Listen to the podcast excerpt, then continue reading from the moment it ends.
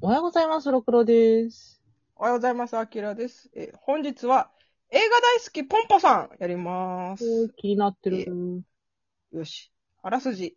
映画の都、ニャリウッドに在する映画会社、ペーターゼンフィルムにて制作アシスタントとして働く映画オタク青年のジーンは、いずれ監督になることを目指し、上司のプロデューサーであるポンポさんやコルベット監督の下で経験を積む日々を送っていた。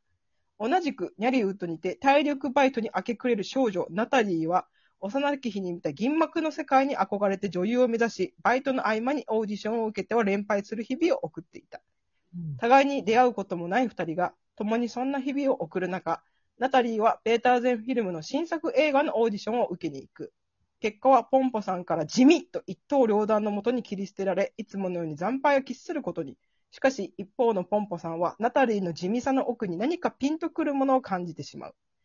自身の直感に赴くまま、一冊の映画脚本を書き上げるポンポさん。そのヒロインはナタリー。さらに、ポンポさんは、この脚本の監督に映画編集など多少なり経験を積んだとはいえ、監督経験のない人員を指名するうん。以 上です。やばい、横文字が多すぎて、やば、やばかった。つい、ね、全然多分入ってこなかったと思うんですけど、 まあ、要は、えーっとね、映画大好きポンポさんっていうタイトルですね。えーうんポンポさんっていう、うん。その、ハリウッドじゃないですよ。ニャリウッドうん。ニャリウッドっていうところの映画会社、ペーターゼンフィルムで、プロデューサー、映画のプロデューサーとして働いてるポンポさんっていう幼女がいます。うんうんうん。まず大人じゃないです、ポンポさんは。幼女じゃないです。 よ幼女なんですけど。うん。で、そのアシスタントとして、ジーン君っていう、えっ、と、監督志望の男の子がついてまうん。す。で、えっ、と、オーディションを受けに来たナタリーっていう女優がいます。女優の卵ね。全くデビューもしてない子。うん。その子の、を見てピンときて、脚本を当て書きで書いたポンポさんが、うん。その監督をジーン君に任せるっていう。あ、なるほど。いや、すごい今わかりやすかった。 そのあれを読んだ意味。味とは。あらすじを読んだ意味とはみたいな感じなんだけど。まあ、えっ、と、かまあ、簡単に言うと映画世界のバックステージもの。うんまあうん映画はこういう風に撮ってるよっていう話の作う品です。ん。で、作者の人がもともと、えっ、と、ピクシブに上げてて、へぇ。なんか、そうそう、もともと企画があって書いたんだけど、ボツになったから、じゃあもったいないなってことでピクシブに上げたら、そこからあれよあれよと書籍か映画かとトントンと行ったってことですへね。これをなんで私見たかっていうと、多分私の入りって一番不思議な入りだと思うんだけど、ぇ。うん。あの、この、えっ、と、映画を作ってるのが角川、角川がね、あの、やってるんだけど、うん。その制作委員会に角川が入ってるんだけど、そのプロデューサーに、あの ーごめんなさいね、麻雀の M リーグの、えうっと、ん角川桜大やつの森井監督がいるんですよ。誰だよ。まあ、えっ、と、麻雀のプロリーグにまず M リーグっていうのがあって、うん。そこまではそれのわかる。そこまで。そうそう。で、角川桜ナイツっていうチームがあるんですよ。角川が入ってるんですけど、でそこの監督の森井監督って人がプロデューサーでやってるのがこの映画大好きポンポさん。なんでプロデューサー入ったもともとその、兼任、兼任してて、角川のお仕事と M リーグの監督のお仕事を兼任してやってる森井監督なので、うん。な、なぜか森井監督は、その、麻雀プロの人たちをひたすら、このポンポさんの試写会に誘いまくったんですよ。うんうん。 そしたら私のタイムライン、毎日のようにポンポさんが流れるわけですよ。 そしたらもうなんか、あ、これ行った方がいいなって思ったんですよ。 そうそうそう。だって、麻雀プロに、その試写会をね、お願いしてさ、リターンがあるかどうかなんてわかんないじゃん。でも私が行くことで、やってよかったって森監督が思ってくれたらそれでいいなと思って行きました。その入りはなかなかおらんと思うで。そう、多分、多分世界に一人ぐらいしかいない入りだと思うんだけど。で、普通に、あの、すごく面白い話だし、私、あの、原作3巻、とりあえずポンポさんね、その、うんえっと、他の、なんていうんだっけ、入りの。別のキャラが主役の話もあるんだけど、とりあえずポンポさん3巻は全部読んで、うで、。さらに映画も見まして、うん。映画館に行ったの1年半ぶりだったの。うわぁ、そっか。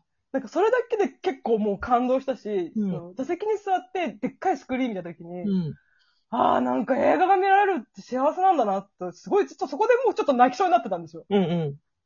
そして、その作品内容も映画が大好きな人の話っていうところもあって、なんかすごいグッとくるものがあって。うんうん。で、まあ、シンプルな話ではあるんだよね。ただ単純に映画が好きな男の子が映画監督になるっていう話なんだけど、うん。なんか、その熱量その、自分には映画しかない。うん。死ぬか映画を撮るかしかないっていう人なのよ。ほ主人公のジーンくんがね。うんもう、学生生活も大した思い出もなく、う。うん。なんかいいこともなく、映画しかやってこなかった。で、自分にはもう映画しかないっていう人が傾ける情熱の熱さとか、うん。あとはそのポンポさんがね、ポンポさんってあの、おじいちゃんがね、有名なその映画のプロデューサーで、それこそ何回もニャ、ニャカデミー賞、アカデミー賞じゃないよ、うんニャカデミー賞を取った、もう超有名プロデューサーのおじいちゃんを持って、こう毎日の映画を見て、うまあん。プロデューサー業とは、映画とはみたいなのを毎日こう、自分、おじいちゃんが教えてくれたような環境で育ってる。はあ。ただし、子供の時からやってるから、うん。長い映画、難解な映画に対する理解がやっぱり辛くて、その子供の時から見てるうん。から、うん。たまにやる90分以内の短い、その B 級な映画が本当にオアシスだったっていう子はね。ええうん。もう映画を作ることが自分の生活になりすぎて、映画を心から面白いとか楽しいって思えないんだって、もう。あ意外な展開やったな。そうそうそう。だから私は私が楽しいと思う映画が見たい。うん、うん、うん。で、それをできるのはジーンくんならできる気がするのっていう、その、ああ、そうなんや。本当さんが作るんやと思ってたわ。あのポンポさんプロデューサー業だから、それこそその、うんロケのところの手配とか、その、スタッフとの、キャストのスケジュールの兼ね合いとか、本当にプロデューサー業よ。はあ、そっち側描くって思うそうそうそう。監督じゃないあとお金をね、そうそうそう。いろんなとこから融資を受けて、その制作に当てるっていうお金を集めてくるのがプロデューサーの仕事だから。うん。そういうこととかをやってる。で、私、あの、人の熱量が熱い作品ってとにかく好きなんだけど、うん多分ロックさんもそうだと思うんだけど、うん。なんか、そその映画見てふって思ったのが、なんかうん、最近若い子の中で、うん。映画とかドラマとかを、うんその、1.5倍速で見る子が増えてるっていう。ああ、聞いたことある。うん。そうそうそう、結構話題になってたから多分知ってると思うんだけど、やってて。で、なんでそんなことするのかっていうと、うん。周りの話題についていきたいからやるんだって。ああ、はいはい。ね、ニュースになってたね。そうそうそうそう。うん。うで、なんでそんなことをするのかっていうと、うん今ってさ、昔ほどテレビに力がないせいで、ん。これさえ抑えておけばみんなと盛り上がれる会話っていうのがなくなっちゃったのね。つら。昔で言ったらドリフ大爆笑とか、それこそ、うん。なんかね、売りなりとか、なんかあったじゃん、有名なうん。テレビって。でもそれがなくなってみんなが好き勝手それぞれに配信、生配信見たり、あの、映画見たり、その、それこそサブスクで映画が見放題になったせいで、うん。みんなの興味がちっちゃかったんだよね。そうやもんな。YouTuber だけやったらじゃめっちゃ多いから、全員が同じもの見てることって多分ないもんな。そうそうそう。今だったらね、金曜ロードショーとかでね、あってるかもしれないけど、結局はその、グループのタイムラインの中で、これ見たよ、これ見たよってそれぞれ言って、話題についていくとなってると、それをみんな見なくちゃいけない。抑えなくちゃいけない。履修しなきゃいけない。っええてなると、時間がないから、多分私たちの子供の頃よりもっと大変なんだよね。あの、全部見なきゃいけない。で、全部は分からないにしろ、ああ、あのキャラ好きとか、うんあの作品のあれがいいよねくらいまで言えるとところまで持ってかなくちゃいけないの、レベルを。もしや、鬼滅ってもしや、それじゃないの。 もしや、鬼滅と呪術ってそれも入ってんじゃないの。多分それもある。でも、結果言うとそういう、うんそういう、大ヒットが生まれやすくなったんだよね、きっと。あはあ。の、結局さ、その口コミじゃん、そういうことって。うん。この作品好きだったよって。で、そのタイムラインの中に、その、例えば5人いて、3人好きってなったら残り2人も見るとする。うん。で、1人はハマんなくても1人はハマるかもしれない。そしたらまた誰かに紹介していくってなっていくと、どんどんどんどん広がってって、うん。なんかそういうヒットがやっぱり生まれやすくなる土壌はあると思う。インフルエンサー以外で。なるほどね。で、そこからさらに深読みした人がいて、うん。なんでみんなそんなに誰かと話を合わせたいの確かに。なん でうん。別にいいじゃん。え私それ興味ないから見ないとか好きな話じゃないって言ってもいいじゃん。でも、今の子ってオタクに憧れてるんだって。ああ、わからんでもないな。うん。うん結局は、その、推しがいる人とか、好きな作品があって、それを突き詰められる人に憧れがあって、自分にはそれがない。熱中できるものが何もない。うん何かにハマりたい。何か推しっていうものが欲しいって人がいるんだって。ああ、なんかわかるわ、でも。うーん。押し切っ私はてなくなるときあるからさ、私も。うーんなんか中学生の頃の私に言いたい。え遠い、遠い将来、うんオタクがうや羨ましがられる日が来るよって。その苦悩してないからな。全品と来てないんだよね、それ。 オいや私は 本当に嬉しい。こんなに。て。少なくともオタクっていう人たちが気持ち悪いっていう目で見られなくなって、うん何。か好きなものに特化している人たちなんだっていう意識に変わったことがまず嬉しい。そうだよね。そう、いつかそうだったんや。わかんないけど、まあまあそこはちょっとまた別の論文で話そうか。うんていうか、まずそれが嬉しいのと、うんあと、自分が好きなものがないとか、熱中できるものがない、推しがいないことに対して劣等感を感じる子がいるんだってことにびっくりした。ああ、うんうん。なんでそれを引け目に思うのかなって思うと、オタクって楽しそうって言われたの。ああ、そこか。